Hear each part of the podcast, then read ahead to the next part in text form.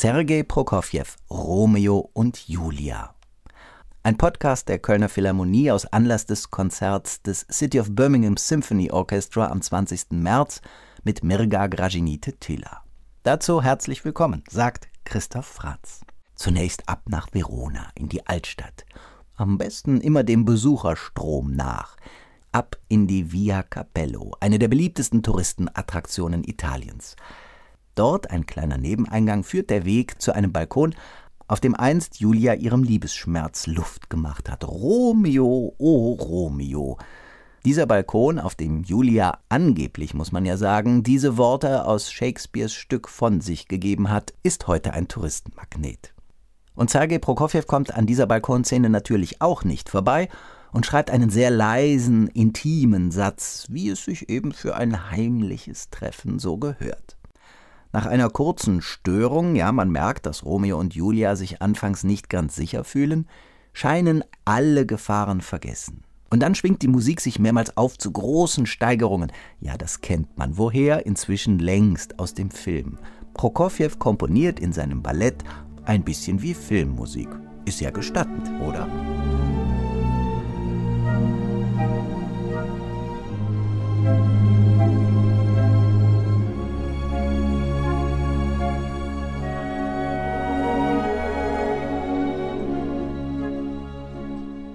Mehrere Jahre hatte Prokofjew intensiv nach einem geeigneten Stoff für ein großes Bühnenwerk gesucht.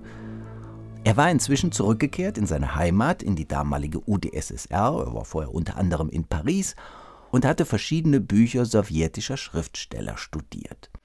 Dann war es Adrian Piotrowski, ein großer Theater- und Filmkenner und eben auch selbst Schriftsteller, der Prokofjew 1934 vorgeschlagen hat, Shakespeares Romeo und Julia zu nehmen als Vorlage für ein Ballett. Also nichts da mit dem russischen Stoff, aber egal. Das Werk wurde trotzdem für Prokofjew eines der bedeutendsten. Warum? Weil hier alle Fäden zusammenlaufen, die Prokofjew je kompositorisch gesponnen hat. Alle Charakteristika seiner Musiksprache sind hier vereinigt. Die lyrischen Qualitäten und genauso die dramatischen.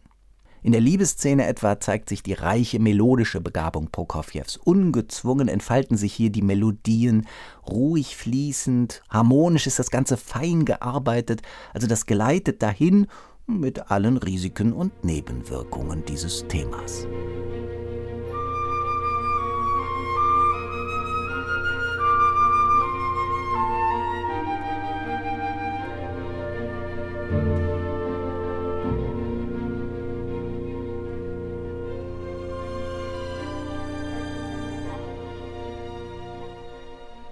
Ja, Romeo und Julia natürlich einer der bekanntesten Stoffe der Weltliteratur insgesamt. Erstmals erschienen 1597 Shakespeare, das Drama, zählt natürlich zu den populärsten Theaterstücken bis heute und stößt immer wieder auch bei Komponisten auf entsprechendes Interesse. Also man denke nur mal an die Bearbeitungen für die Opernbühne. Vincenzo Bellini, I Capoletti e i Montecchi, oder Charles Gounod im Französischen Romeo et Juliette 1867. Ja, und dann eben auch rein instrumental. Peter Tschaikowski etwa hat eine Fantasie-Ouvertüre zu Romeo und Julia komponiert. Und massentauglich wurde der Stoff dann in der Geschichte von Tony und Maria die einander in Leonard Bernsteins West Side Story lieben lernen und an den Realitäten in einem Problemviertel in einer US-amerikanischen Großstadt scheitern. Also eine Übertragung des populären Stoffes in ein anderes Jahrhundert.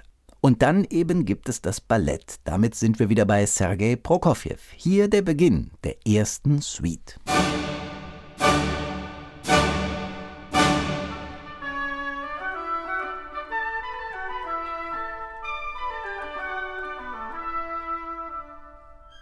Kirov ist tot, also Sergei Kirov, der erste Parteisekretär in Leningrad. Er ist ermordet worden.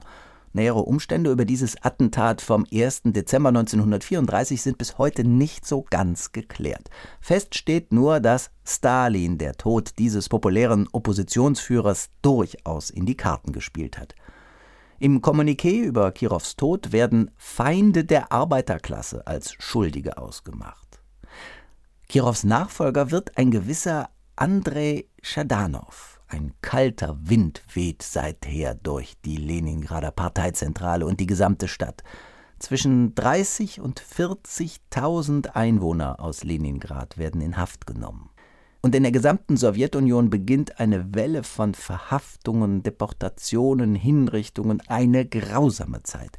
Und deswegen spricht man vom großen Terror, der damals geherrscht hat. Und Sergei Prokofjew ist unmittelbar Zeuge, als am Leningrader Kirov-Theater, ja, so wird das renommierte Opernhaus zwischenzeitlich zu Ehren des Revolutionärs genannt, heute ist es das Marinsky-Theater, also Prokofjew wird Zeuge, als der zuständige damalige Theaterdirektor Sergei Radlow aus seinem Amt befördert wird. Radlow hatte das Textbuch zu Romeo und Julia, zu diesem Ballett verfasst. Damit werden auch Inszenierungen vom Spielplan entfernt, Verträge für ausgehandelte Produktionen sofort annulliert. Und damit ist eben auch Prokofjews Romeo und Julia Projekt zunächst mal gescheitert, bevor es überhaupt richtig konkrete Formen angenommen hat. Prokofjew ist insgesamt schon zu weit in den sowjetischen Kulturapparat eingebunden, als er sich Ressentiments hätte erlauben können. Ist natürlich ähnlich wie bei Dmitri Schostakowitsch. Auch er hat komponieren müssen unter den Repressalien einer Diktatur.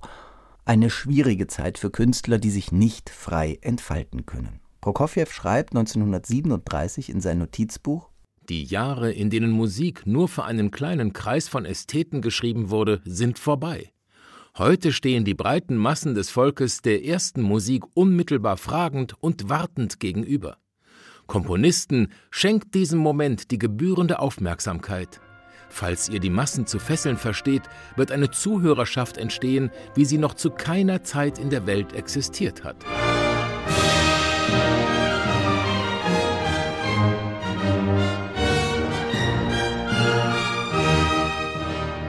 Also 1934 ist das Projekt zunächst gescheitert, im Herbst 35 widmet er sich dann wieder Romeo und Julia. Sein Ansprechpartner für die jetzt wieder mal geplante Uraufführung ist Sergei Radloff, ja genau der, von dem wir eben gesprochen haben, der ist nämlich inzwischen rehabilitiert worden. Im Frühjahr 1935 arbeiteten Radloff und ich ein Szenarium aus, wobei wir uns noch über die tanztechnischen Fragen mit dem Ballettmeister berieten. Im Laufe des Sommers beendete ich die Musik, aber das Bolschoi-Theater erklärte, es sei unmöglich, nach ihr zu tanzen und trat vom Vertrag zurück. Viel diskutiert wurde unser Versuch, dem Stück ein Happy End zu geben. Im letzten Akt tritt Romeo eine Minute früher ein, findet Julia am Leben und alles geht gut aus.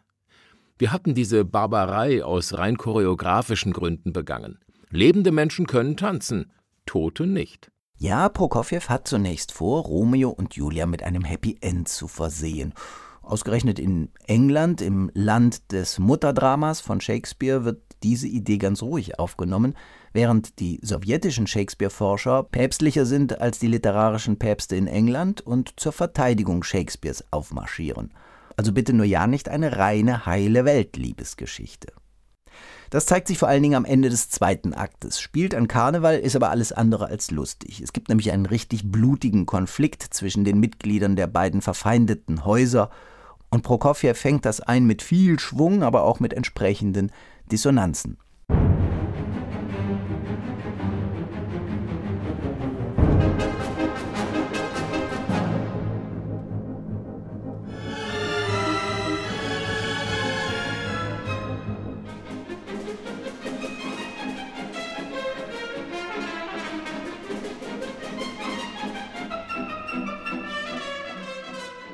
Tybalt, ein Cousin von Julia, fordert Mercutio, ein Freund von Romeo wiederum, heraus. Mercutio wird von Prokofjew dargestellt mit plötzlichen kecken Sprüngen, mit launischen Akzenten. Ja, ganz ein Held im Sinne der Veroneser, voller Stolz, Ehrlichkeit und auch Spottlust. Für Romeo ist er ein Idol.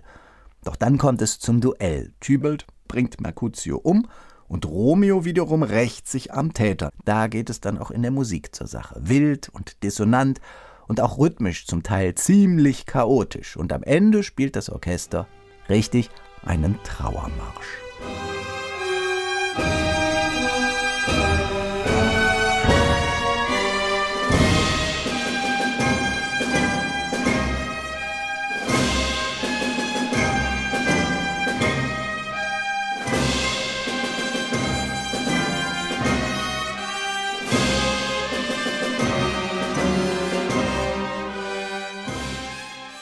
Prokofjew hat während der Entstehung an seinem Schreibtisch immer wieder aus dem Fenster schauen können und auf die Oka gucken können, einen im Frühling stillen Fluss mit weiten, vom Hochwasser überschwemmten Uferwiesen. Und in dieser Ruhe, umgeben von lauter Wäldern, brütet Prokofjew über diesem neuen Werk. Sein damals siebenjähriger Sohn Oleg erinnert sich später, wie er den Herrn Papa beim Komponieren besucht hat. Er arbeitete jeden Tag in dem kleinen, abgeschiedenen Holzhäuschen am Flussufer, das früher als Dampfbad für das Dorf gedient hatte und aus einem Zimmer mit Terrasse bestand. Im Zimmer stand ein Schreibtisch zum Arbeiten, auf der Terrasse ein großer Tisch mit zwölf Schachbrettern, die zusammengestellt waren und ein großes Brett bildeten. Ja, das Schachspiel war wahrscheinlich Prokofjews einzige Ablenkung in dieser Zeit, denn bereits innerhalb weniger Monate ist das neue Werk letztlich zum Abschluss gebracht worden. Schon im Sommer hat Prokofjew die Partitur fertig vorliegen gehabt. Lange Zeit hat die Musik zu Romeo und Julia, in der Prokofjew letztlich ja eine Synthese seiner besten Stilmittel gefunden hat, als ungewöhnlich gegolten, als neu und damit als fremdartig. Und schon während der Proben ist es dann mehrfach zu Auseinandersetzungen gekommen. Prokofjew, der sich sonst gegen jeden Eingriff in seine Partituren wirklich verwahrt hat, ist aber bereit, in diesem Fall Korrekturen vorzunehmen und die Musik letztlich auch tanzbarer zu machen. Im Herbst 35 sollen dann im Beethovensaal des Bolschoi-Theaters die Proben beginnen. Tänzer, Choreografen, Dirigent, alle waren erschienen, um Prokofjew zuzuhören, wie er seine neue Musik vorspielte. Der Dirigent Juri Feier schreibt: Je länger er spielte, umso mehr lichteten sich die Reihen der Zuhörer. Die meisten verstanden von dieser Musik überhaupt nichts. Viele meinten, dass zu einer solchen Musik unmöglich getanzt werden könne. Ja, die Folge, das Werk wird erstmal auf Eis gelegt. Romeo und Julia müssen also einen Umweg gehen. Was macht Prokofjew? Er bündelt zunächst mal die Highlights und macht daraus zwei Suiten, Konzertsuiten. Und die werden über Rundfunk und Konzertaufführungen gestreut. Und so gewinnt das Werk peu à peu immer mehr an Popularität, so dass dann auch endlich wieder über eine Ballettführung nachgedacht werden konnte. Doch die Uraufführung fand dann gar nicht in der Sowjetunion statt, sondern erst 1938 in Brünn. 1940 schließlich kommt das Werk erstmals in die Sowjetunion und wird am Kirov-Theater aufgeführt.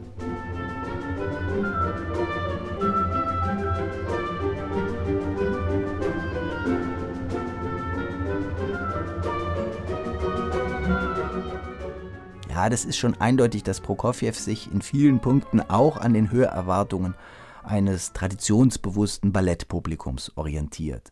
Also die ästhetischen Vorgaben der stalinistischen Kulturpolitik, die ja auf Volksnähe und auf musikalische Einfachheit abzielten, das bindet Prokofjew sehr geschickt in Romeo und Julia ein. Und in den Nachkriegsjahren, als weitere Produktionen des Balletts angekündigt werden, erwacht dann auch Prokofjews Interesse an dieser Musik neu. Und er hat dann eine dritte Suite zusammengestellt für den Konzertsaal und die wurde am 8. März 1946 erstmals aufgeführt. Es hat dann immer wieder Versuche gegeben, diese Suiten zu bearbeiten, anders zu arrangieren und dergleichen. Und deswegen hat Mirga Grazinite Tilla eine eigene Fassung erstellt.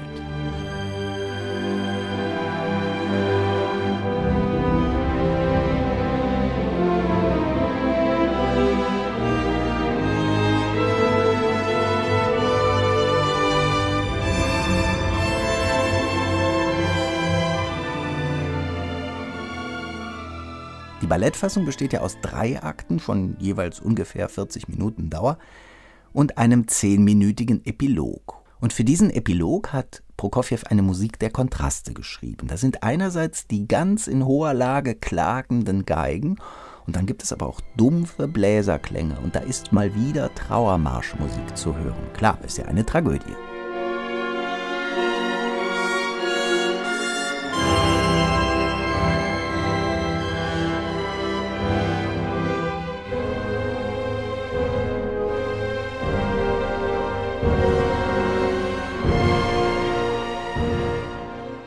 Dann steigert sich die Musik zu einer leidenschaftlichen Klage und entschwindet ganz am Schluss in fahlen, hoffnungslosen Klängen.